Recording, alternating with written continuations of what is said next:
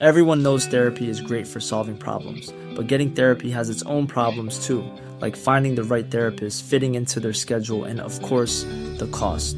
Well, BetterHelp can solve those problems. It's totally online and built around your schedule. It's surprisingly affordable too. Connect with a credentialed therapist by phone, video, or online chat, all from the comfort of your home. Visit betterhelp.com to learn more and save 10% on your first month. That's BetterHelp, H E L P.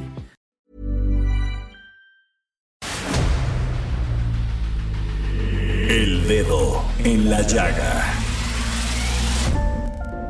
Había una vez un mundo en el que nadie creía. Un país de historias inexplicables. Una nación con personajes asombrosos. Santo Tomás tenía razón. Hay que ver para creer. El México increíble, las verdades que duelen, la voz de los que callan, el dedo en la llaga. Infórmate, diviértete, enójate y vuelve a empezar. El Heraldo Radio presenta El Dedo en la Llaga con Adriana Delgado.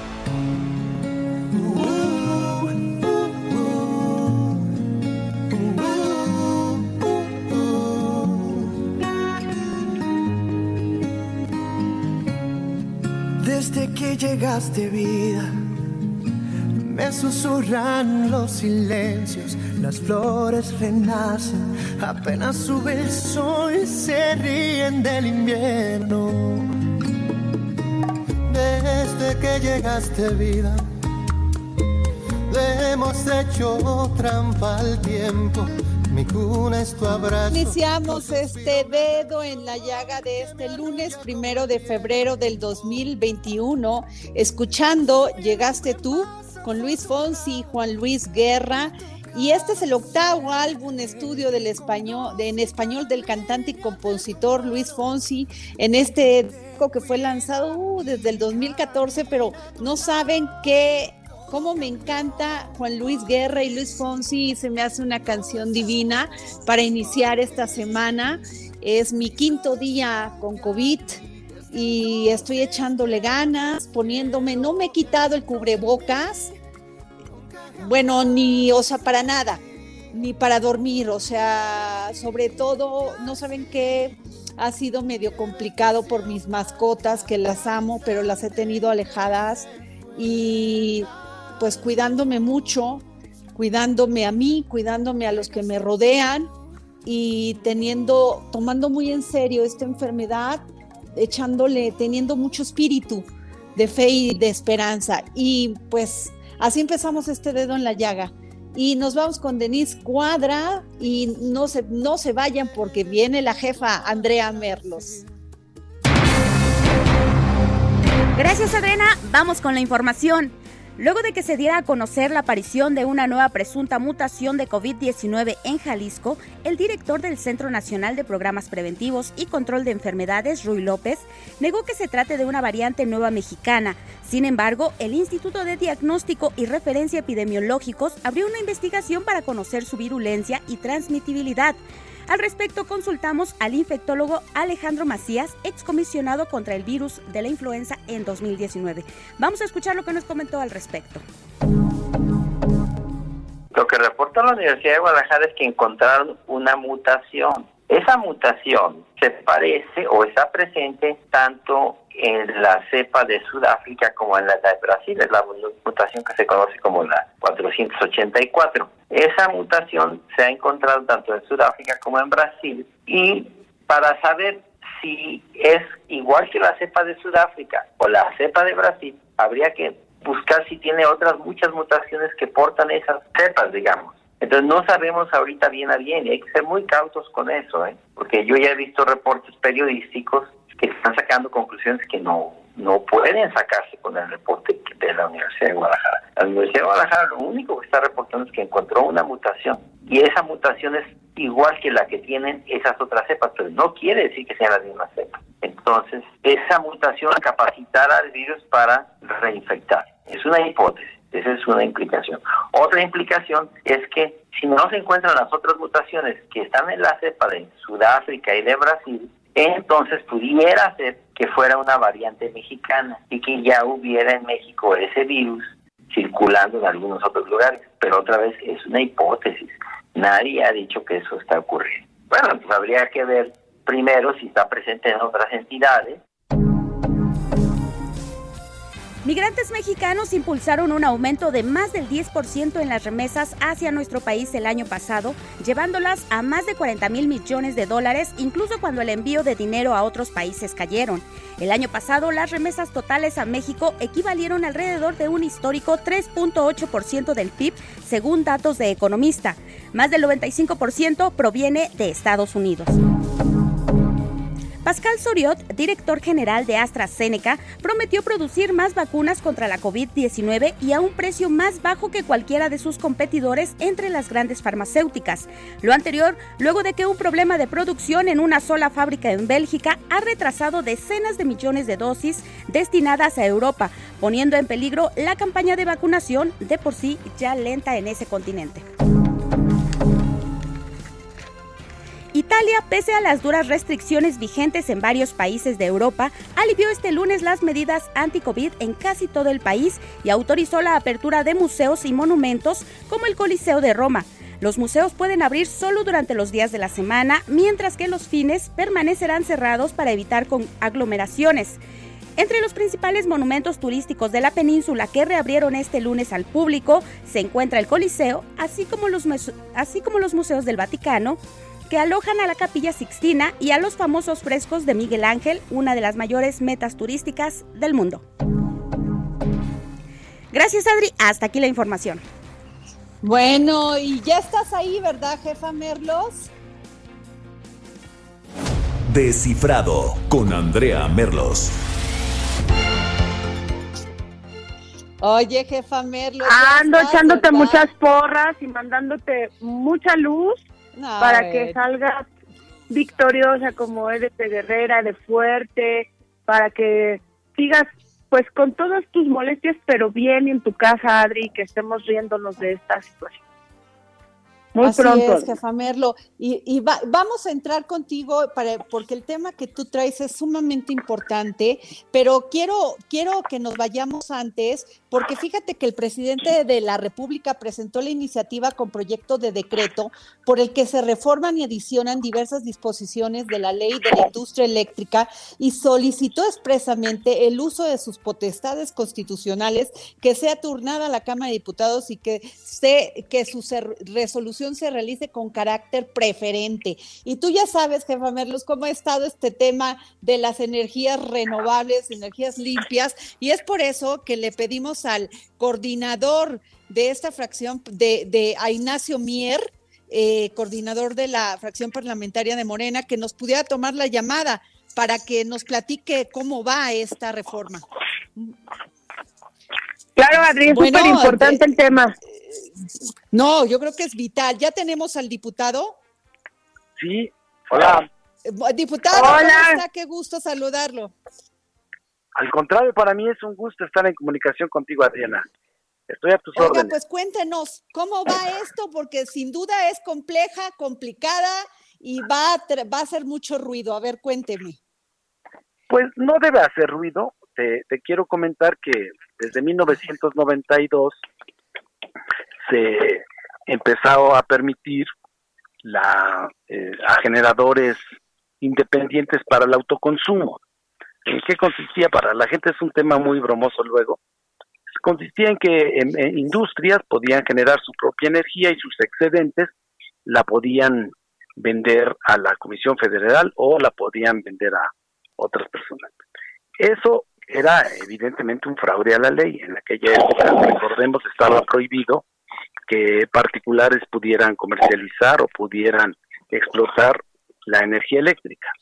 Sin embargo, lo hicieron, lo hicieron, ese es un primer elemento. Posteriormente vino la reforma constitucional del 2013 y ahí los metieron a los generadores independientes para el autoconsumo en un trato de preferencia, ¿sí? En perjuicio de la industria nacional. Es una primera este, Luego vinieron el tema de las subastas. Las subastas establecidas como energías limpias y metieron ahí algo que atenta contra el libre mercado y contra la competencia leal, generando subsidios disfrazados, generando dumping. Y esta situación empezó a generar un desequilibrio en el mercado y que finalmente repercute en los consumidores. ¿En qué consiste, por ejemplo, a reserva de que lo podamos profundizar? Las energías limpias, bueno. Sí, aquí estamos, lo estamos escuchando. ¿Me están escuchando? Sí. Sí, sí. las energías renovables o, limpias se establecieron a partir de su construcción y aquellas que habían sido construidos los generadores antes de la reforma no eran consideradas así, lo que generaba un quebranto a la industria nacional. Esta reforma lo que pretende es regularizar. La otra tiene que ver con la definición del costo de producción. El costo de producción está definido no en función del costo total que tiene la generación de un, de un watt o de un kilowatt, sino está en, en función solamente de una de las variables que definen los, los costos. Ahora va a ser con costos unitarios, que se incorpore todo eh, toda la cadena de producción para determinar el costo que representa para cada empresa generadora, este, definir el costo de producción que se llama ahora, se denominará costo unitario. De tal manera que con estos tres, eh, cuatro cosas, lo que se pretende es que haya un, una, primero que se garantice el, la competencia equitativa entre los sectores, tanto en la industria del sector privado como en la del sector público.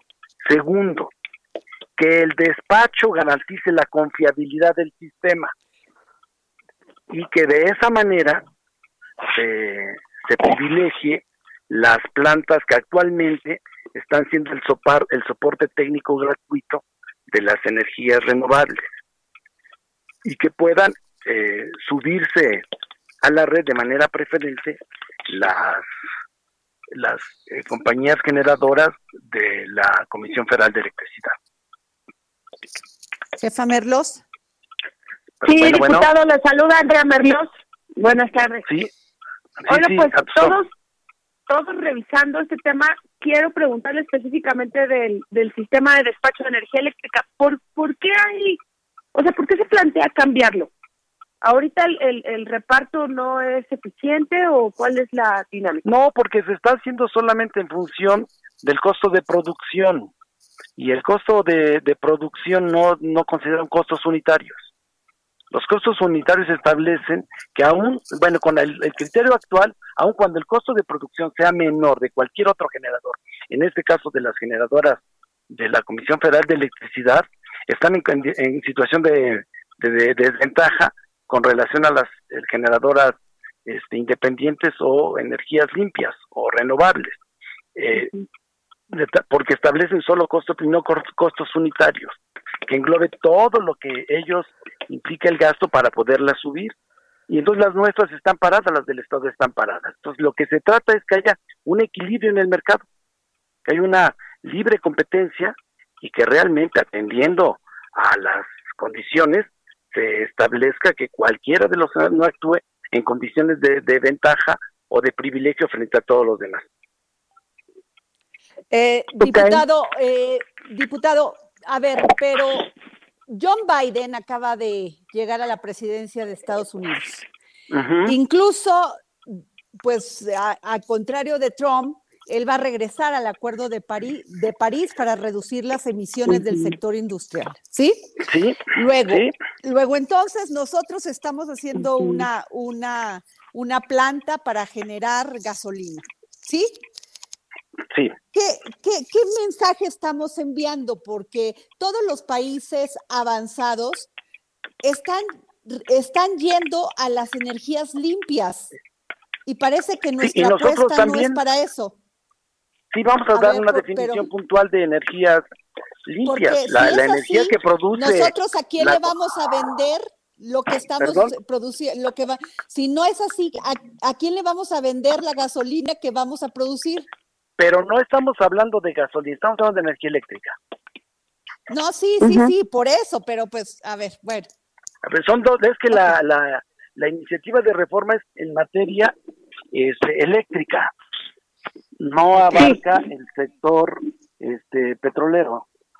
Diputado, pero un poco creo lo, ajá, creo que un poco lo que dice Adri es, que un poco lo que dice Adri es, al final esta esta norma para los especialistas y para nosotros leyéndola desde desde acá, pues va muy en, al revés o en contra de lo que Estados Unidos específicamente pretende que avancemos a las energías limpias y estas las traen los privados, diputado, la verdad.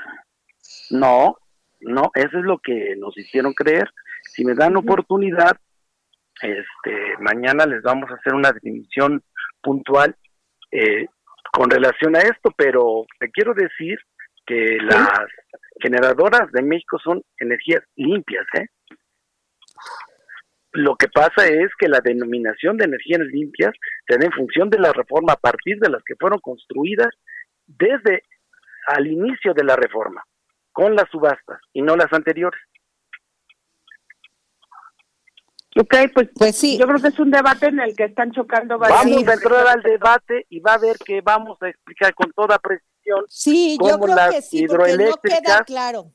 las nucleoeléctricas son energías limpias no estamos hablando de las termoeléctricas, estamos hablando de las hidroeléctricas y de las nucleoeléctricas. Son energías limpias.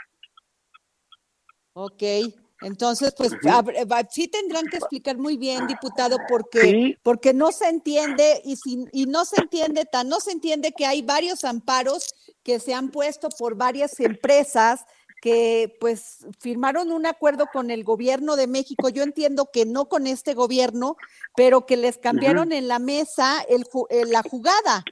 Y pues bueno, así ha sido, porque si no nos hubieran amparado, ¿no?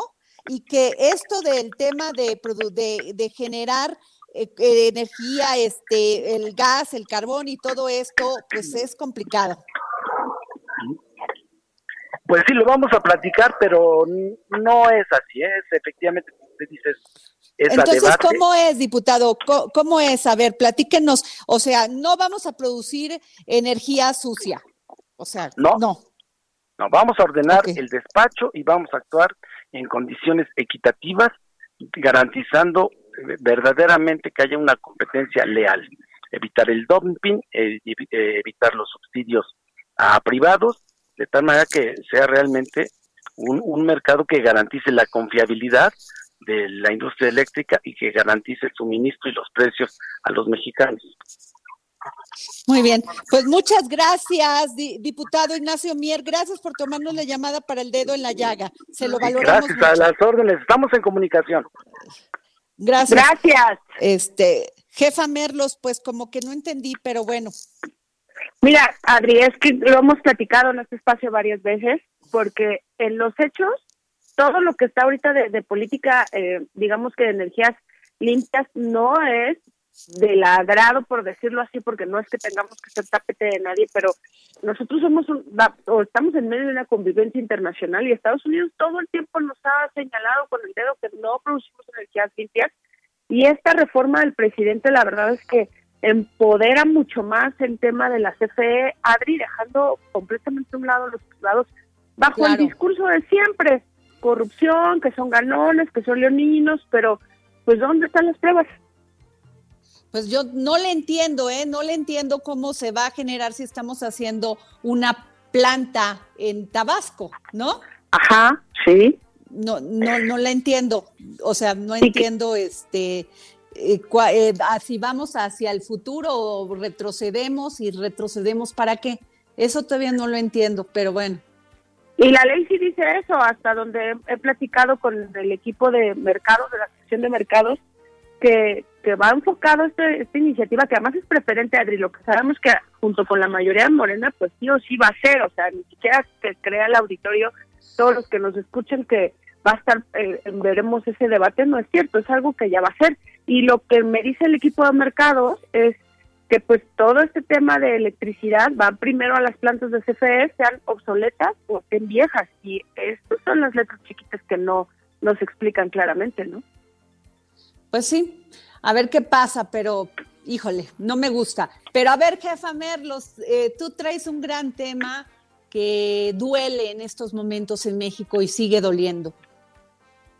Sí, Adri, pues sí, mira, desde la semana pasada eh, todos estuvimos muy pendientes del reporte que hizo el INEGI, no sé si lo viste, yo creo que sí, que reportaba que había un 45% más de, muertes, digamos, este, que es una palabra como tú dices que sí duele, en México de lo que nos estaban eh, reportando las mismas autoridades, pero más allá del dato en, frío, digamos, me sorprende mucho, Adri, que ahora ya el COVID es oficialmente la segunda causa de muerte en México.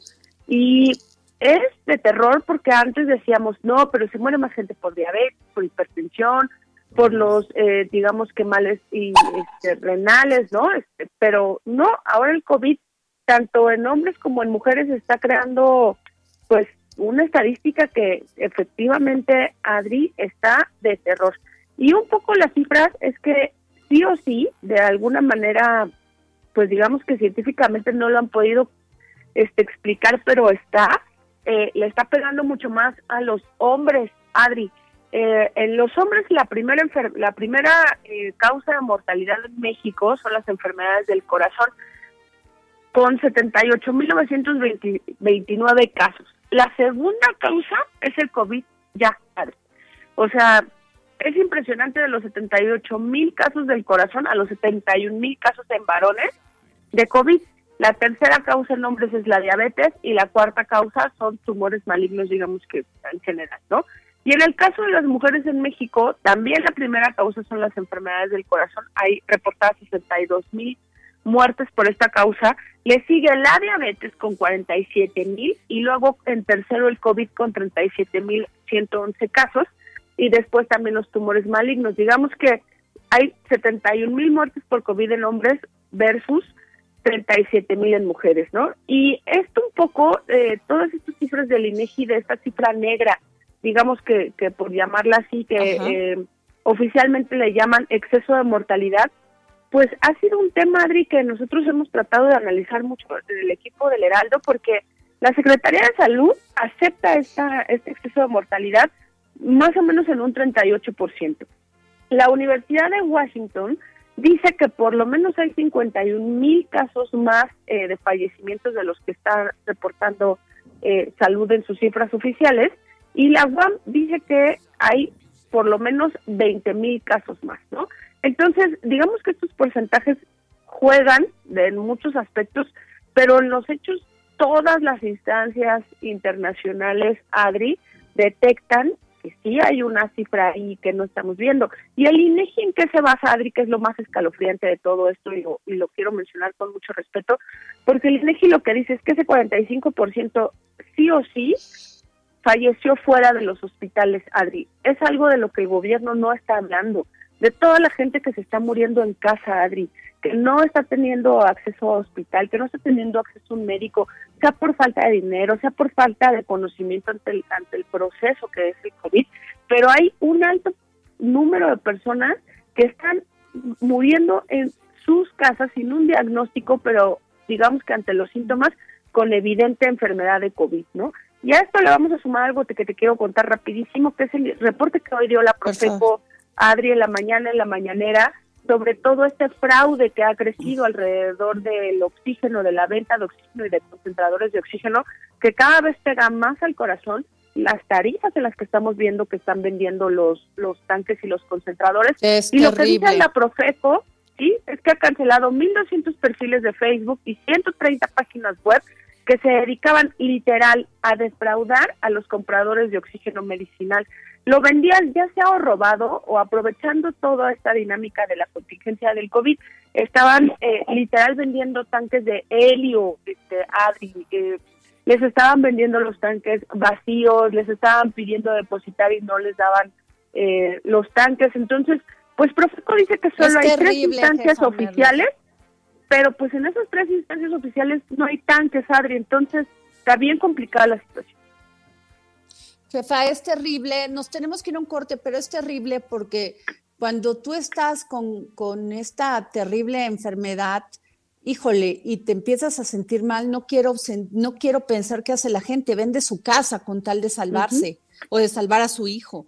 Es terrible este egoísmo es, y que no haya hecho nada la Profeco, porque dice que hace, pero sigue el mismo tema.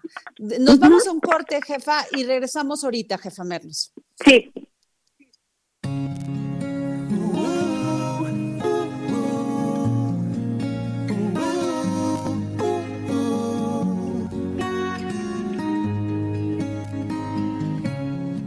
Desde que llegaste vida, me susurran los silencios.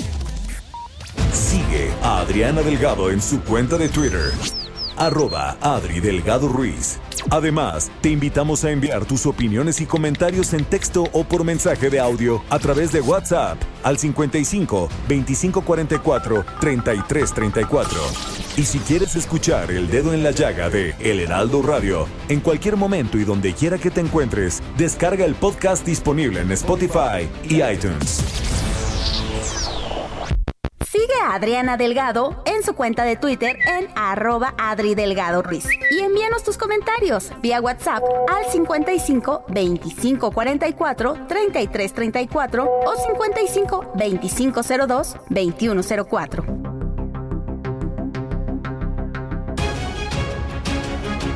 Nos regresamos al dedo en la llaga. Estábamos con la jefa Andrea Merlo. Jefa, este, tienes mucha razón en lo que estabas comentando. Sí, Adri, pues es que la combinación entre la enfermedad y la falta de, tanques y de medicamentos y de recursos y de, y de muchas cosas, Adri, no, no es tan sencillo. Hoy la Profeco sí está bien que dé ese reporte para decir aguas, no compren en Facebook, no compren en las páginas que ven raras de Internet, pero en realidad, Adri, estamos completamente rebasados y las empresas que ellos consideran oficiales, que son solo tres, pues en ninguna de estas se encuentra ni un tanque de oxígeno, ni un compresor, ni un concentrador, ni un BIPAP, ni nada de lo que los médicos te están aconsejando que puedes utilizar para cuidar a tu enfermo. Entonces, pues es perder, perder por todos lados, porque claro que la gente en su desesperación, como lo dices tú, pues claro que vamos a dar absolutamente todo lo que tengamos bajo la esperanza de poder conseguir algo, aunque en el camino nos defrauden. Así es, jefa Merlos, pero mira, dentro de todo esto hay una, hay una buena noticia, porque fíjate que se dio a conocer que puede haber un escáner detector del virus, del virus del COVID-19 este, que puede ser inmediato, no invasivo, sin contacto y especialmente diseñado para el virus SARS-CoV-2, que, que, además, o sea, un escáner, o sea, es como el que te toman la, la, la temperatura pero eso pues va a reducir mucho el que puedas detectar inmediatamente a las personas, no que nomás la temperatura, sino que, que, que estén contagiadas con el, con el SARS-CoV-2. Entonces es por eso que le pedí al doctor Alejandro Díaz Villalobos, quien es médico cirujano egresado de la Universidad Autónoma de Guadalajara y que cuenta, bueno, con eh, es toda una eminencia el doctor, me llevaría todo el programa dando su, su este, todos sus, este, todas sus especialidades y todo, pero ya lo tenemos en la línea para que nos cuente de este escáner. Doctor, muy buenas tardes. Adriana, ¿qué tal? ¿Cómo estás? Muchas gracias, gracias por el espacio, es un placer saludarte. Está conmigo Andrea este, Merlos, que es nuestra jefa editorial de todo el Heraldo. Y este, doctor, pues cuéntenos de este escáner. Bueno, les cuento que este es un escáner que se fabrica con inteligencia jordana, eh, gente que trabajó por muchos años en la milicia jordana, físicos, matemáticos, médicos, científicos, y desarrollaron esta tecnología cuando a mí me hablan hace tres meses a invitarme a un cónclave científico donde se iban a evaluar temas de bioseguridad, virología e inmunología. Me platican de la tecnología y la verdad se me hizo se me hizo un poquito fantasioso, lo digo con todas sus letras, pero ya estando en Amán, Jordania y habiendo hecho todo el, el, escrutinio, todo lo relacionado con lo que descubrimos acerca del COVID-19, las cosas que no salen en otros medios, sino que lo vemos desde el punto de vista científico puro. Ahí mismo tuvimos la oportunidad de evaluar la tecnología y para mi sorpresa me quedé impactado porque hicimos una serie de pruebas tanto con pacientes positivos con COVID corroborados con la con la tecnología más avanzada en, en, en cuestión de PCR y todo lo que hay disponible en el mercado. Fuimos al centro de refugiados en el Mar Muerto de Jordania para, para ver a pacientes que eran eh, positivos con COVID, lo hicimos en pruebas in vitro y la verdad me quedé impactado. Tengo muchos años ya como médico, yo he sido médico de migración y médico globalista para muchos países, he viajado por el mundo y nunca me había topado con una situación tan, tan tan impresionante como esta, que obviamente genera sin ninguna duda un antes y un después en el manejo de esta lucha tan tan tan desigual con este enemigo invisible COVID-19 SARS-CoV-2. La verdad estoy feliz de poder participar en este grupo multidisciplinario que trae una gran esperanza y una luz al final del túnel. Jefa Merlos. Sí, doctor, porque además usted lo comenta y la verdad es que sí creo que todos aspiramos más allá de la vacuna y no sé si coincida con esto, doctor, a, a poderlo identificar y a poderlo ubicar este virus porque la gente sigue sin tener acceso a las a las muestras, a las pruebas, ¿no? Correcto, Andrea, déjame, déjame, sí, déjenme comentarles que la vacuna, mira, yo como inmunólogo por supuesto que de manera natural soy pro vacuna, soy alguien, un, un, profesional de la salud que impulsa la aplicación de vacunas y aparte soy pediatra, entonces imagínate, ¿no? Un pediatra que no impulse las vacunas, pues no, no sé qué anda haciendo. Pero hay, hay, hay muchos asegúnes también y hay muchas, muchas teorías de muchas cosas. En lo particular, en este caso específico de, la, de la vacuna contra el COVID, todas estas variables de los diversos países que se animaron e hicieron una inversión multibillonaria para poderla producir, eh, todavía hay muchas respuestas por contestar, ha habido muchas reacciones, las fases que habitualmente se utilizan para el desarrollo de vacunas, pues obviamente tuvieron que haber, tuvieron que ser hechas al vapor, lo cual pues cuando te brincas situaciones o protocolos en aspectos de salud, sin ninguna duda hay consecuencias y ya las estamos viendo. Yo no estoy diciendo nada negativo de la vacuna, lo que estoy diciendo es que todavía falta tiempo para poder conocer todo el espectro verdadero de no solamente la cobertura de la vacuna y la inmunogenicidad que, pro, que va a, a, generar, sino los efectos secundarios, por un lado. Pero aún, aún así pensemos que la vacuna es perfecta. Imaginemos por un segundo que la vacuna es perfecta. La vacuna es solamente una parte de la solución. El tratamiento es cuando ya llegamos tarde. Cuando un paciente llega con nosotros al consultorio, a la clínica o al departamento de urgencias con síntomas, ya algo no hicimos bien, porque la clave de la medicina en la salud pública está en la prevención. Y lo que hace el COVID Hunter es precisamente ofrecer un escrutinio previo a empezar a, presentar los, los, los, los signos y, síntomas. Es decir, imagínate en la entrada del metro, en la entrada de hospitales, de oficinas de gobierno, en el transporte público, en escuelas, universidades, en, en estadios de fútbol, de béisbol, etcétera, donde tienes a, a las personas que van a entrar y con el escáner puedes tú determinar quién tiene y quién no tiene. Lo que generas es una burbuja inmunológica en un espacio libre de COVID y obviamente ahí estás garantizando que la gente que está ahí, que ya pasó por el escáner, no tiene COVID y la gente que sí tuvo COVID, pues generas un protocolo de, envío a su casa, de aislamiento, etcétera, etcétera, pero con toda la certeza, lo cual también genera que la actividad económica vuelva a su normalidad, porque ha sido brutal el embate económico a nivel nacional y mundial. ¿Están de acuerdo? Totalmente, doctor. Entonces, eh, usted diría que definitivamente no le quiero hacer esta, esta pregunta para no comprometerlo, ya la pensé bien. Mejor diría yo que ha sido terrible, el, ha sido un fracaso la prevención de, de, esta pandemia en México, porque efectivamente yo tengo ahorita, estoy padeciendo COVID y me tomo mi temperatura y sale 35.2, así espero que así siga, Dios quiera y este, y pero pues te podía haber seguido así.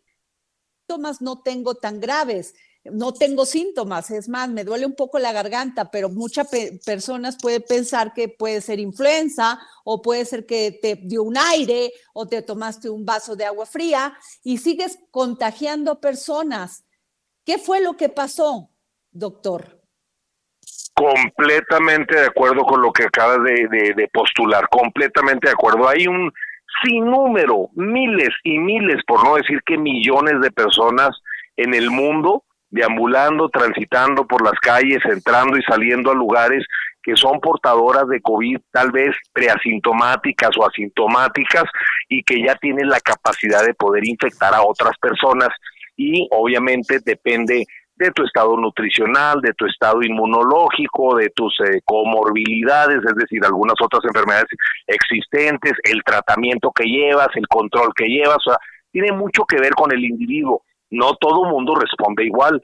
Ah, hay personas que presentan solamente síntomas muy leves, pero hay gente que desafortunadamente, y lo hemos visto, sino simplemente en México ya llevamos arriba de 155 mil decesos, ¿verdad? Entonces, no todo mundo, no todo mundo enfrenta la pandemia o el COVID de la misma forma, o no todo el mundo lo, lo resuelve de la misma forma. Pero aquí lo importante era aislarse, o sea, tener la responsabilidad de usar el cubrebocas y aislarte.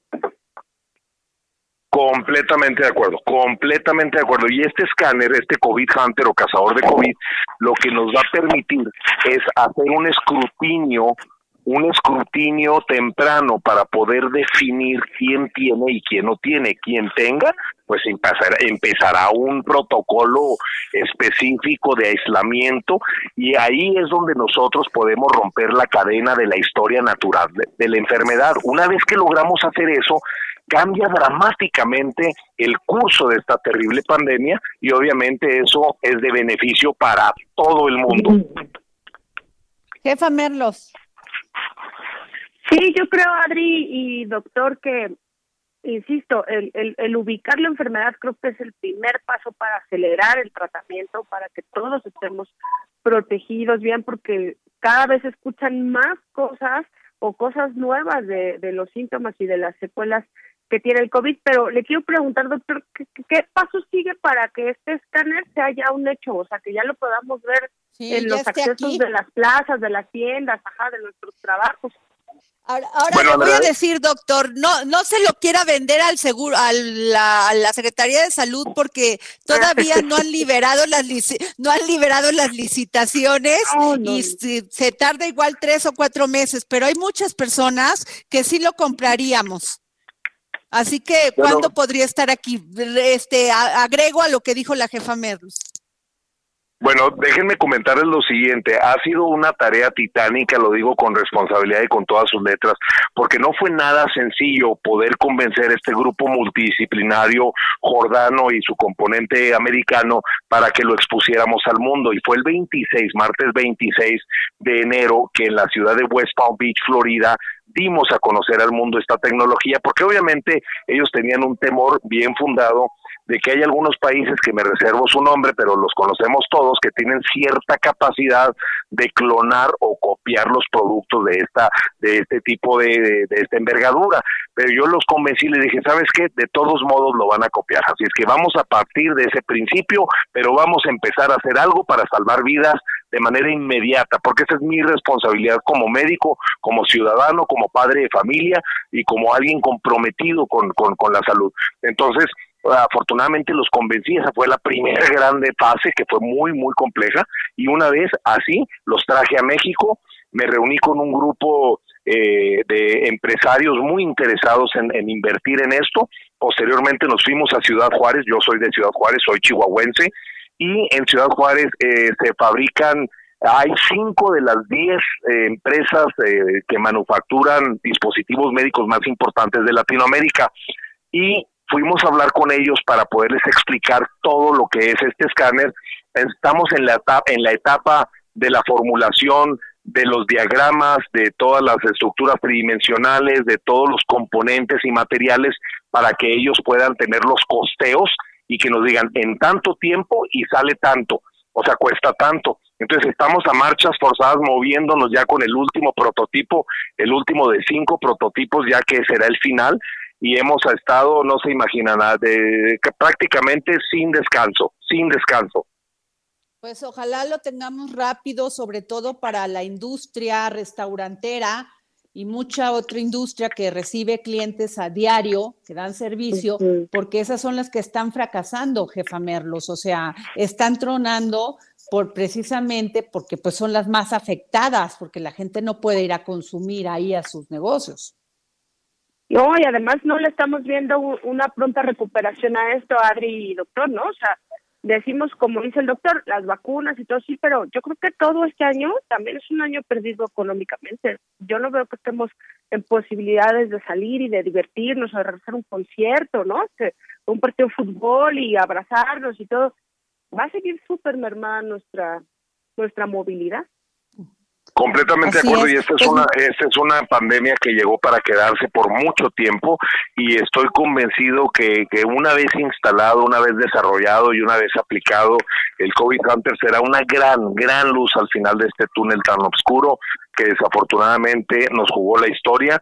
Y bueno, que sepan que aquí su servidor, el doctor Alejandro Díaz, eh, trabajará con denuedo día a día, noche a noche, para poder activar a todas las partes para que tan pronto se pueda, a la velocidad de, de, la, de la buena voluntad y la intención, tengamos ese, ese COVID Hunter ya eh, disponible para que empiece a salvar vidas.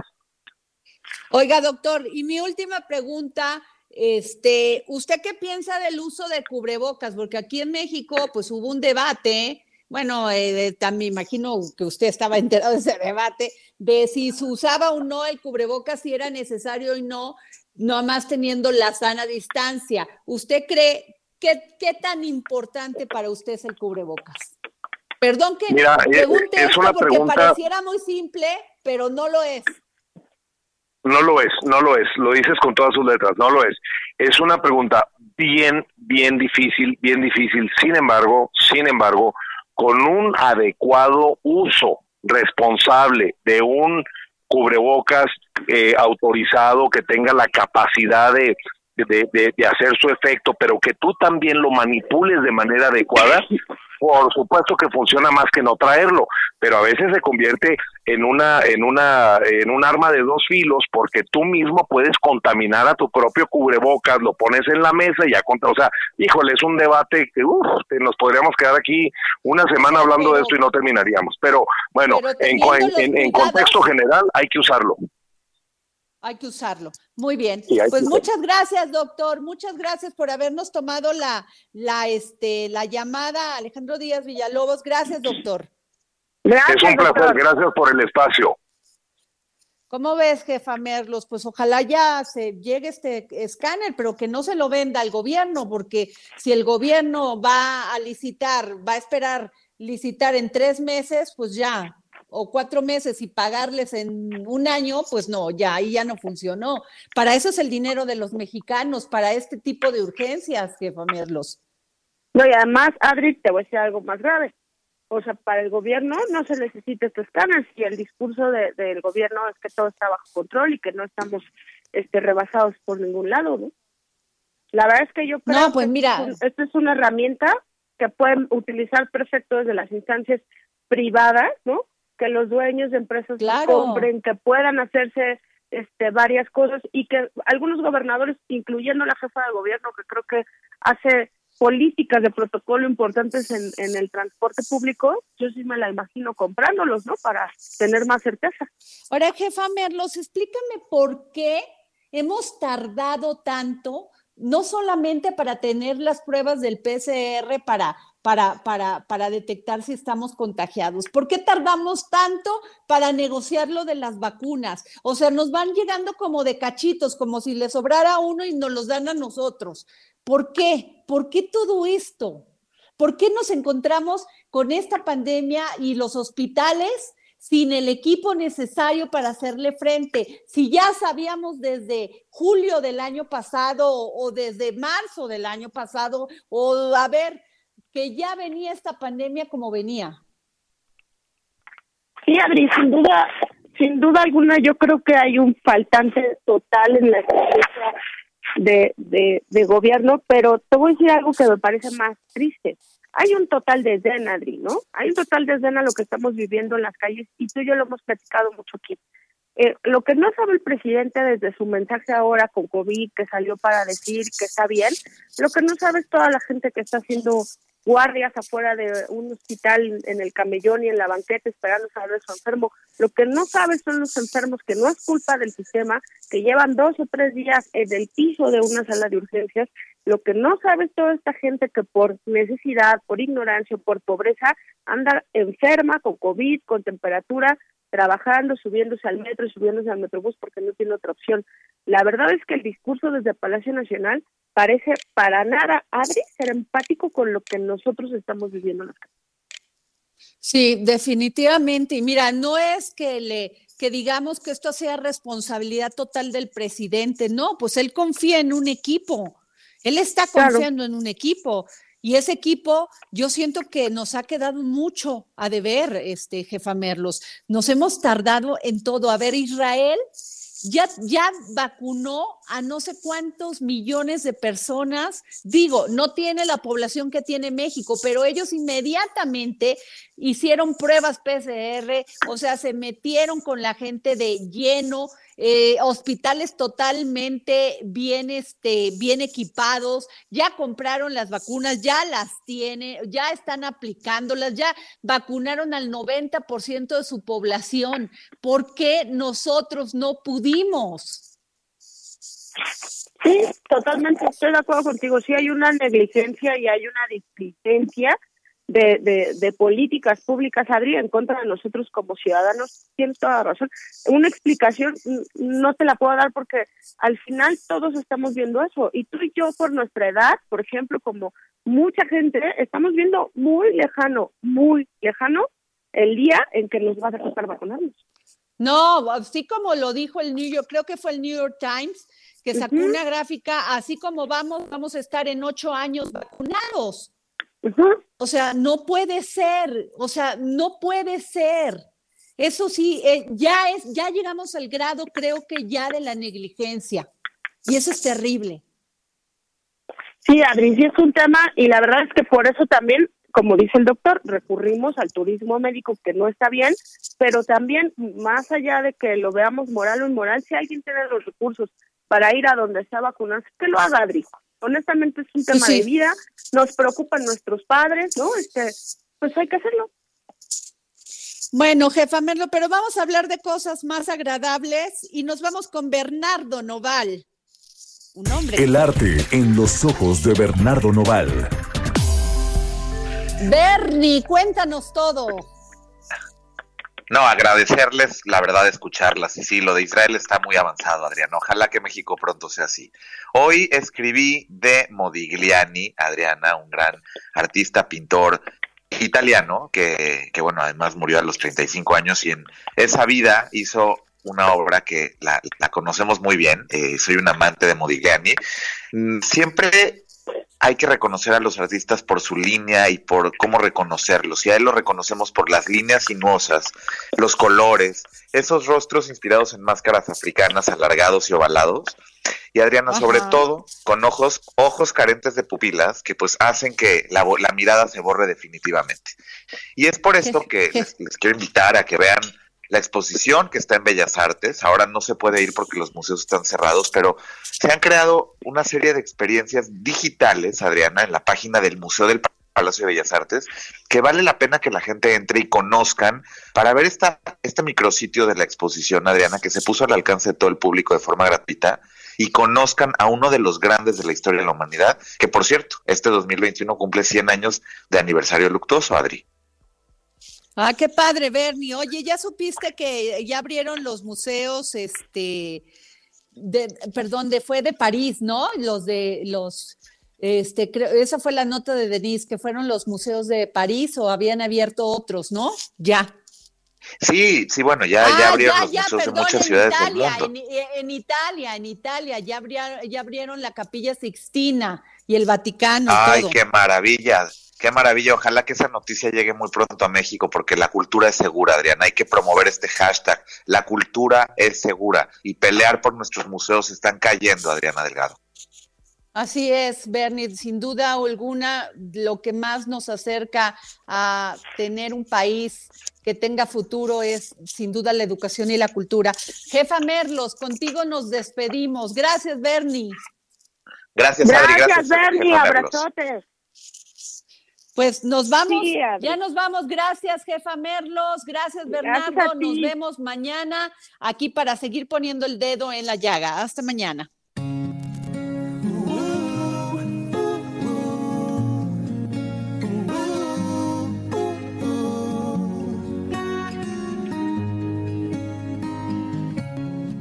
Desde que llegaste vida, me susurran los silencios, las flores renacen, apenas sube el sol. El Heraldo Radio presentó El Dedo en la Llaga con Adriana Delgado. Heraldo Radio, la HCL se comparte, se ve y ahora también se escucha. Hi, this is Craig Robinson from Ways to Win, and support for this podcast comes from Invesco QQQ, the official ETF of the NCAA. Invesco QQQ is proud to sponsor this episode and even prouder to provide access to innovation for the last 25 years. Basketball has had innovations over the years too. We're seeing the game played in new ways every day. Learn more at Invesco.com slash QQQ. Let's rethink possibility. Investco Distributors, Inc.